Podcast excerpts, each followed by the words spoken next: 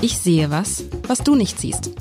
Der Podcast über berühmte Bilder mit Alexander Klar, dem Direktor der Hamburger Kunsthalle.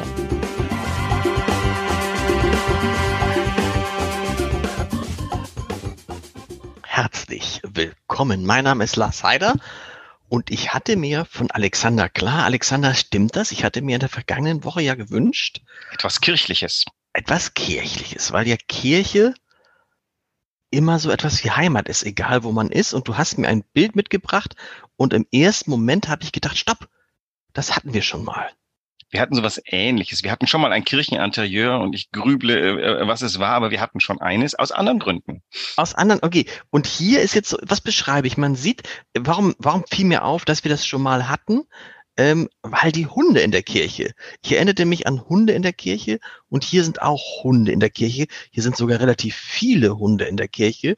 Aber du hast mir damals erzählt, das ist dann so üblich gewesen. Heute würde man Hunde in die Kirche nicht mitnehmen. Warum eigentlich nicht?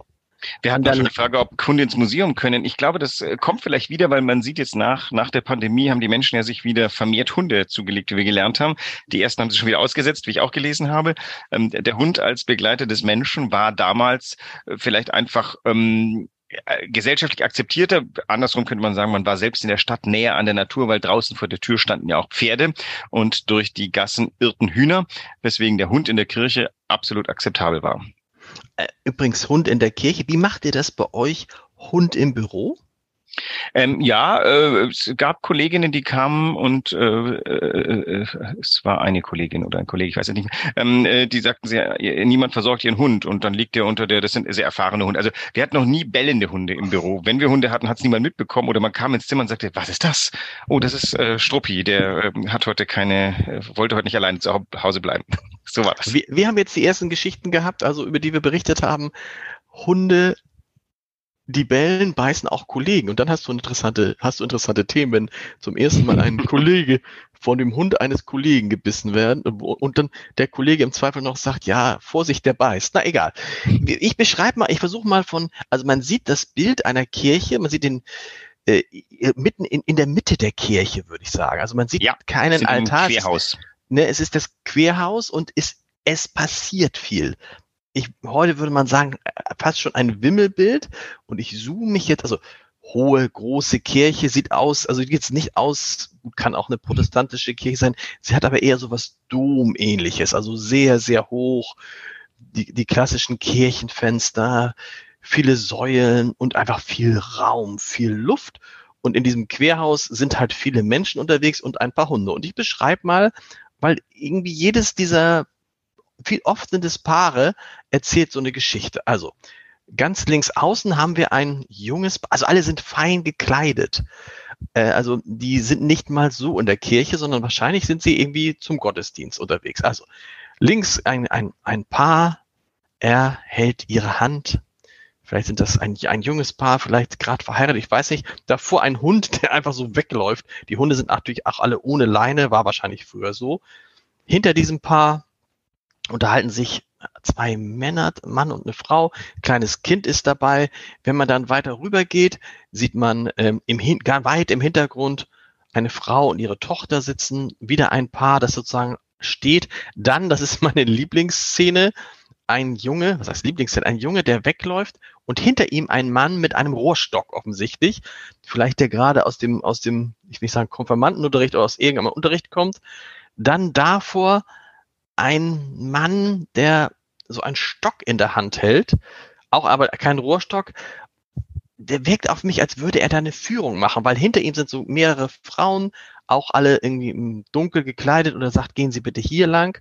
Und im Vordergrund viele, viele, viele Menschen, die da warten, ganz süß, ein kleiner Junge, der irgendwie rechts, wo, wo so ein Gestühl steht, und daneben sitzt so ein Hund, der auch nicht genau weiß, was er machen will. Und vorne im Vordergrund zwei alte Männer, weißhaarig mit weißen Bärten. Der eine hat einen Stock mit großen schwarzen Hüten, die sich miteinander unterhalten.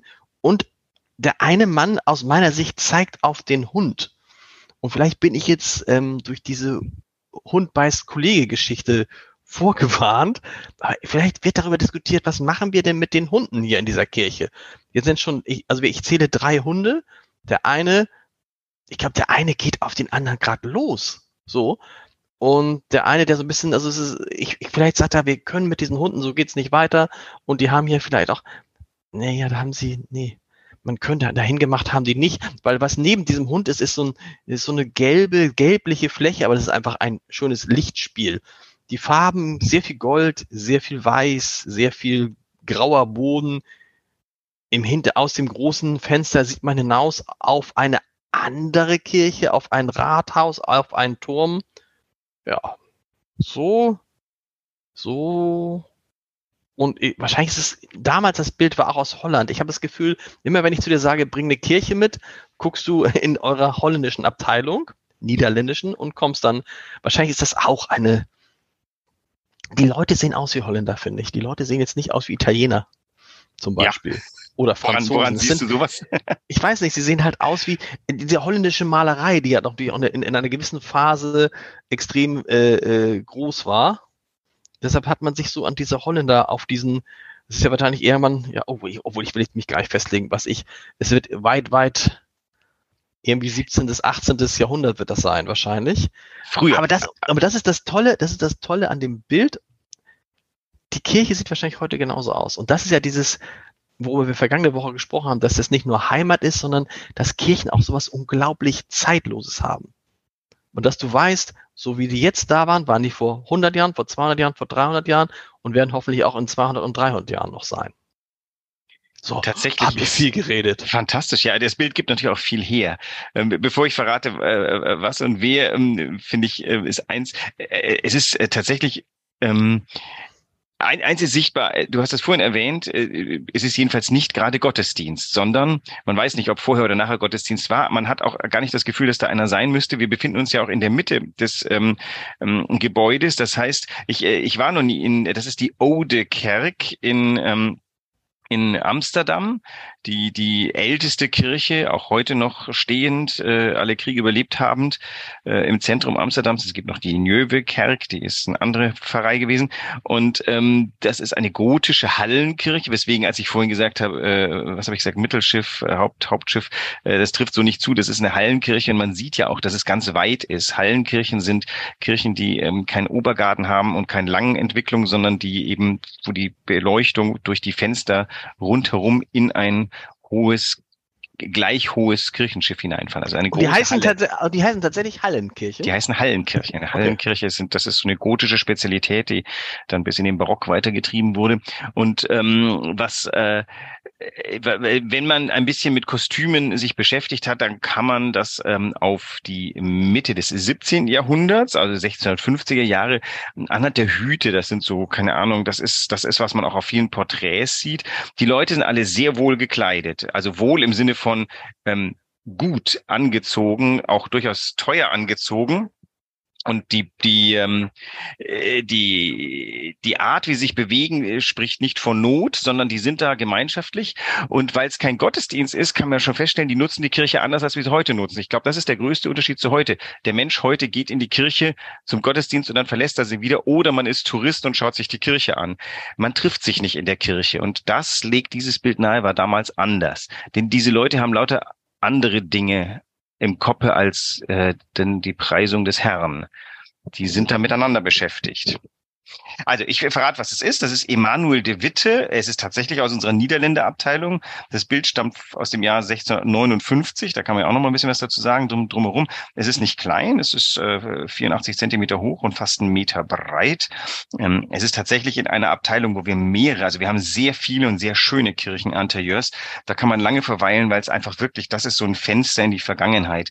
Man, man schaut auf, man schaut auf das Jahr 1659. Und ähm, was man da sieht, ist natürlich jetzt nicht irgendwie, der saß da nicht und hat, äh, hat das Ölbild da gemalt, aber der saß in der Kirche und hat viel skizziert. Und der Grund, warum diese Menschen da sind, ist ein doppelter. Ähm, also ganz aus dem Bild heraus gesagt, diese Menschen sind da, um die Architektur zu beleben. Denn der, der wird jetzt eigentlich Architekturmaler. Aber du malst ja nicht eine Kirche einfach so, du malst sie mit ihren Nutzern. Und das sind die Menschen.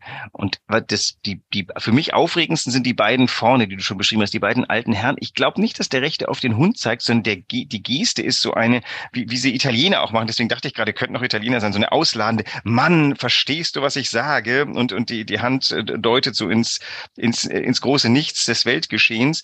Äh, die linke hat, zeigt er auf sich. Also die, das ist so eine, so eine Rednergeste, die die Leute auch heute tun. Mhm wenn sie nicht gerade die Merkelsche Raute halten, dann ist die Hand ja zur Bewegung da. Und der andere hält ähm, sein, sein Gewand beieinander und guckt so mit geneigtem Kopf grimmig. Also das heißt, die beiden unterhalten sich schon um was sehr Ernsthaftes, würde ich sagen. Oder es ist gar nicht, es ist, du hast recht, es ist so eine ganz normale Geste eigentlich, in die man vielleicht gar nichts reininterpretieren muss. Nur so dem Motto, ne, wie man so gestikuliert, hört doch zu. Also ja, ja. Und, oder, die, und die beiden sind natürlich, aber du hast, was ich toll finde, das ist dieses, tatsächlich, es ist ja ein, ein Punkt, die Leute treffen sich in der Kirche, weil man sich in der Kirche trifft, aber es hat mit der Kirche eigentlich nichts zu tun. Sie ist nur, äh, sie ist Überdacht. nur, sie ist nur der, der, Treff. Und man fragt sich, warum ist das heute eigentlich nicht so?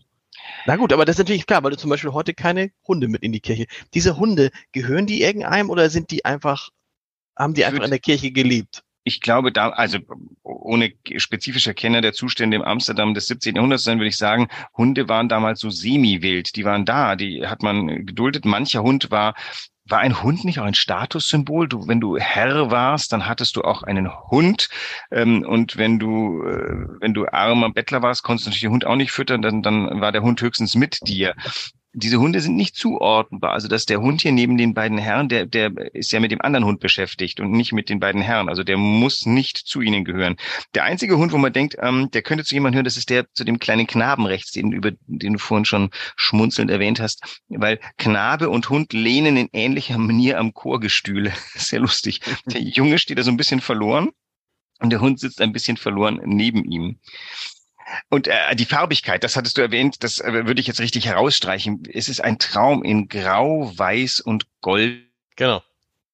Tönen und die Goldtöne unter anderem auch als ähm, als äh, Projektion auf dem auf dem Kirchenboden als also das Licht fällt durch die äh, äh, Glasfenster durch die golden verzierten Glasfenster und macht einen goldenen ähm, was ist gegen Lichtfleck auf den auf dem grauen Boden. Links sieht man übrigens auch diese, die Ode Kirche ist ja auch eine Begräbniskirche, wo nebeneinander Militärs und Künstler ruhen. Und links sieht man die Andeutung eines solchen Grabmales, das da in den Boden eingelassen ist, sieht man nämlich eine Platte mit einer Schrift und einem Medaillon drauf.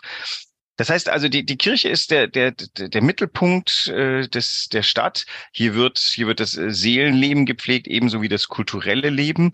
Man geht in die Kirche, weil sie ja eh da ist. Man geht, um äh, kurz das Gespräch mit Gott zu suchen, aber auch mit seinen Nachbarn, Freunden und ähm, äh, offensichtlich geht man auch zum Streiten rein äh, oder zum Diskutieren ist tatsächlich diese Szenerie mit dem Mann, der hinter dem Jungen herjagt mit dem Rohrstock, ist das, äh, das ist, äh, legt natürlich irgendwie äh, für mich nahe, also äh, alte pädagogische Lehransätze im Hinterkopf haben, denke ich, das ist der Lehrer und sein Schüler, weil Lehrer sind ja irgendwie in den vergangenen Jahrhunderten vor allem Prügler gewesen. Das ist jetzt böse, oder? Aber das, das ist ja lustig, aber ist das, ist das realistisch, dass der Lehrer hinter seinem Schüler in einer Kirche hinterherläuft? Da war jeder Unterricht.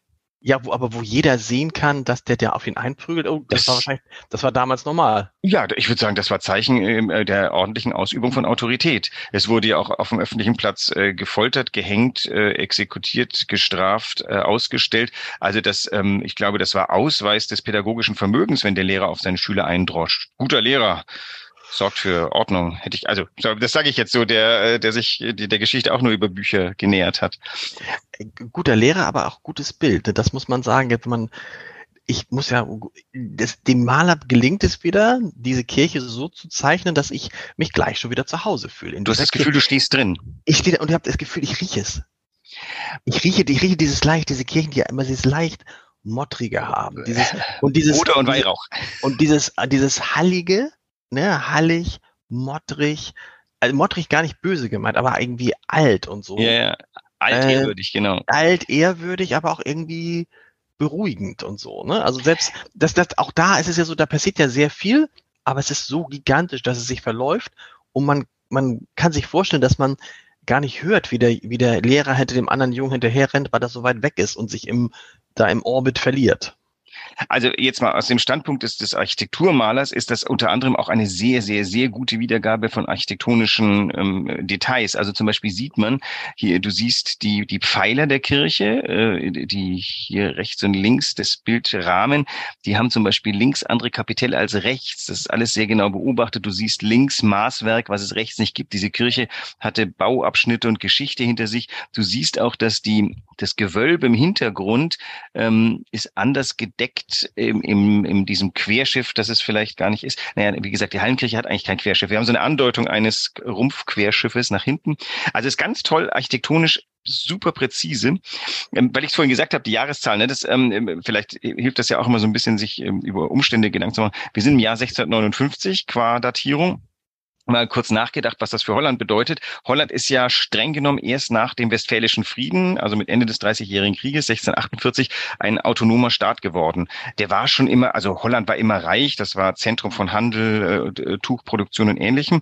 Ähm, Ex-Spanisch, jetzt frei äh, nach, nach langen Kämpfen. Wir haben natürlich hier was Protestantisches vor uns, weil die katholischen Spanier ähm, wurden des äh, Landes verwiesen. Und insofern ist das natürlich auch zu der Zeit eine Art gesellschaftliche Darstellung. Du siehst hier lauter äh, wohlsituierte, gute Bürger, die das tun, was man als gute Bürger tut, nämlich sich miteinander beschäftigen, unterhalten. In, du hast verschiedene Modi von Unterhaltung. Du hast den prügelnden Lehrer, was keine Unterhaltung ist, aber eine Interaktion. Du hast das Paar links, was sich sehr gesittet unterhält und sehr wohl angezogen ist. Du hast die beiden älteren Herren, 200 Jahre später wären das in Frankreich Citoyens, zwei Bürger, die sich unterhalten. Das sind zwei Leute, die irgendetwas diskutieren. Keine Ahnung, zwei Rechtsanwälte, die einen, einen Fall durchdiskutieren. Das ist eine sehr ernsthafte Sache. Du hast einen Gecken in der Mitte, den hast du vorhin, äh, wo du gesagt hast, führt eine Gruppe. Also was er auf alle Fälle macht, er posiert. Er hat so sein Stöckchen, was mhm. Stöcke hatten die offensichtlich alle. Oh Gott, da bin ich jetzt gerade schwach auf der Brust. Warum trug man gerne mal, also ein Feldmarschall trägt einen Stab. Warum trug man damals einen Stock? Also man hatte einen Stock, um sich abzustützen. Das hat Na, er, er sieht aus, er sieht aus, als würde er irgendwas vorführen, ne? Ja, genau. Also als weist er mit dem Stock auf irgendwas.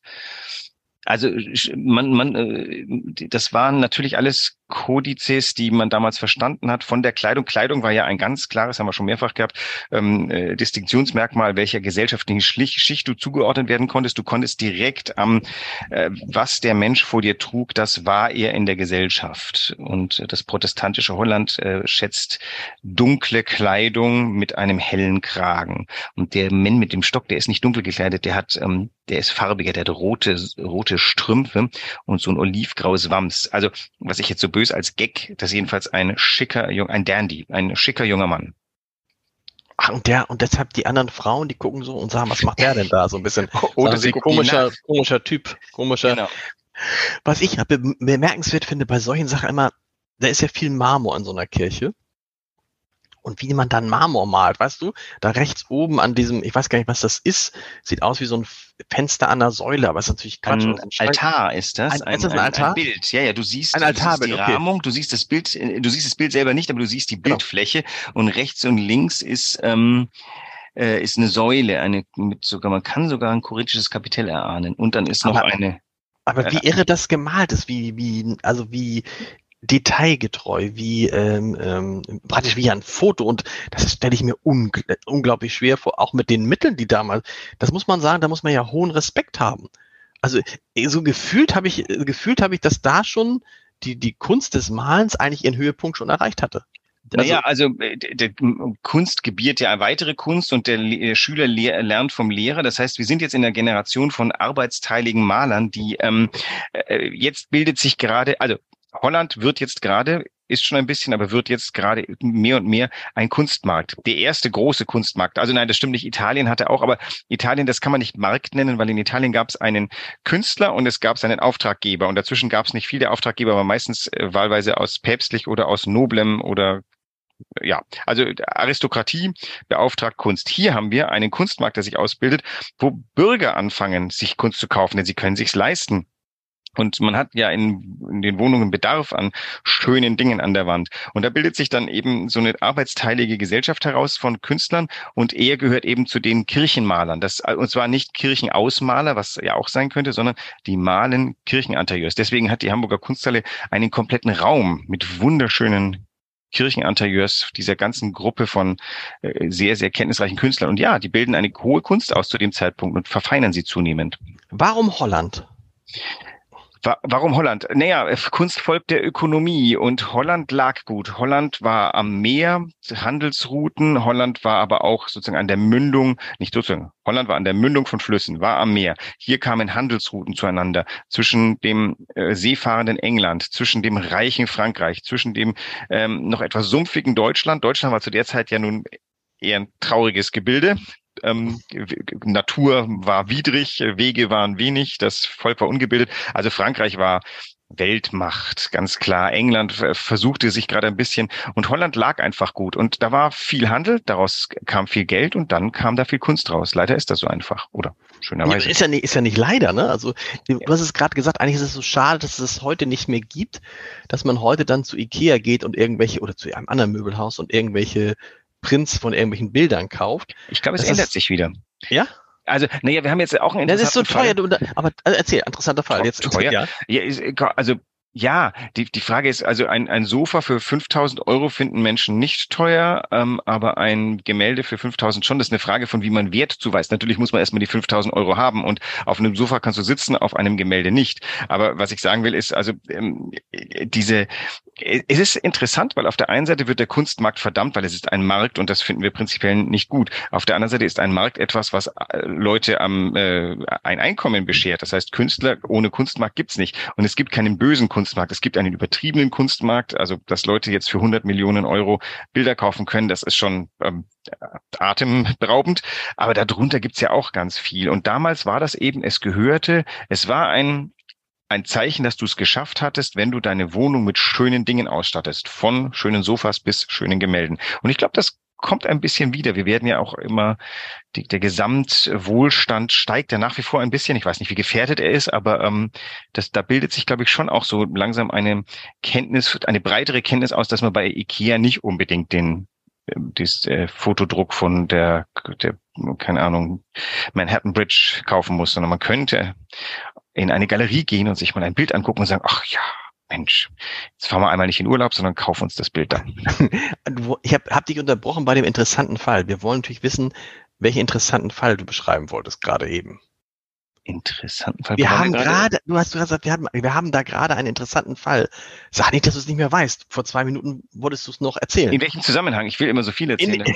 dann, dann, verliere ich mich auf dem Wege. In dem, es ging in den Zusammenhang, äh, äh dass, dass mit diesen Bildern, dass es doch schön ist, wenn sich die Leute früher diese Bilder reingehängt haben. Und das habe ich gesagt, dass es doch heute auch noch schön wäre, wenn man das so machen könnte und wenn das nicht so teuer wäre.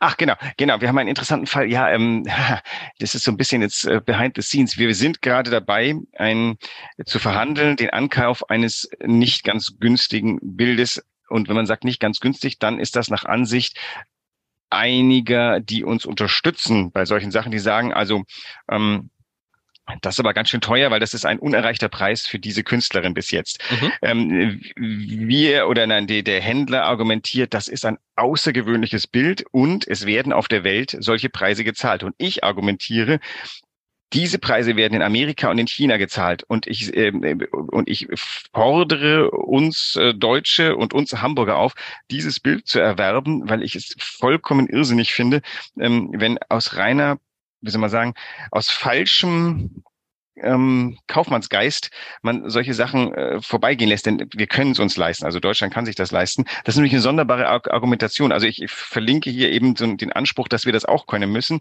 weil ich natürlich so in der Gesamtlage sieht man natürlich, China steigt auf, Europa faltet sich langsam ein. Wir befinden uns eigentlich schon in einem auf einem Kontinent im Niedergang, noch 200 Jahre und Europa ist ein Wurmfortsatz von irgendwas und ich stemme mich mit aller Kraft dagegen.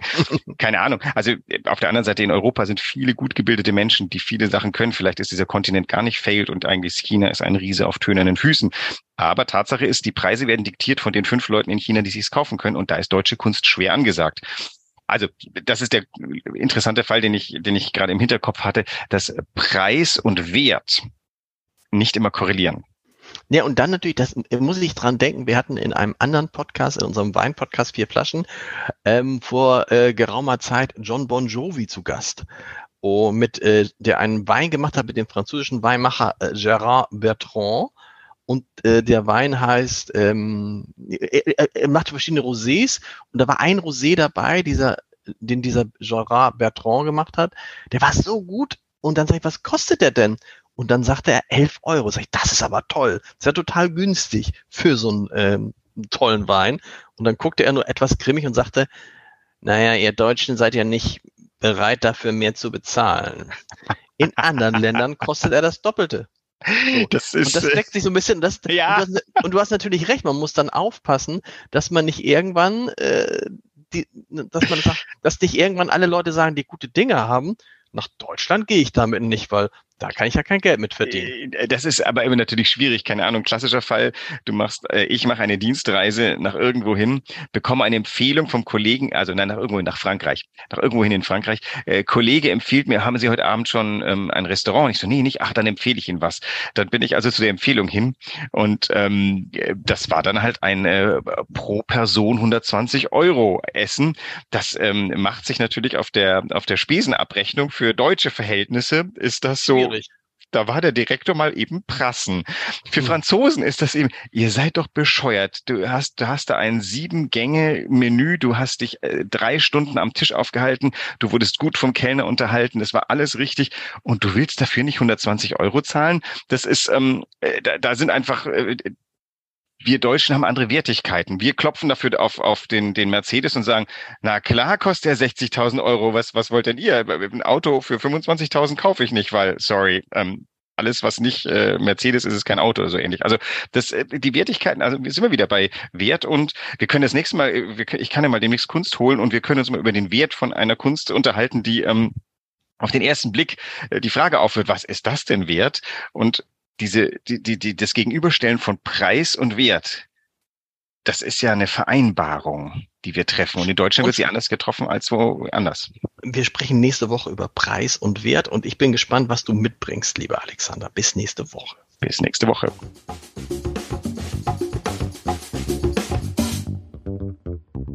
Weitere Podcasts vom Hamburger Abendblatt finden Sie auf abendblatt.de slash podcast.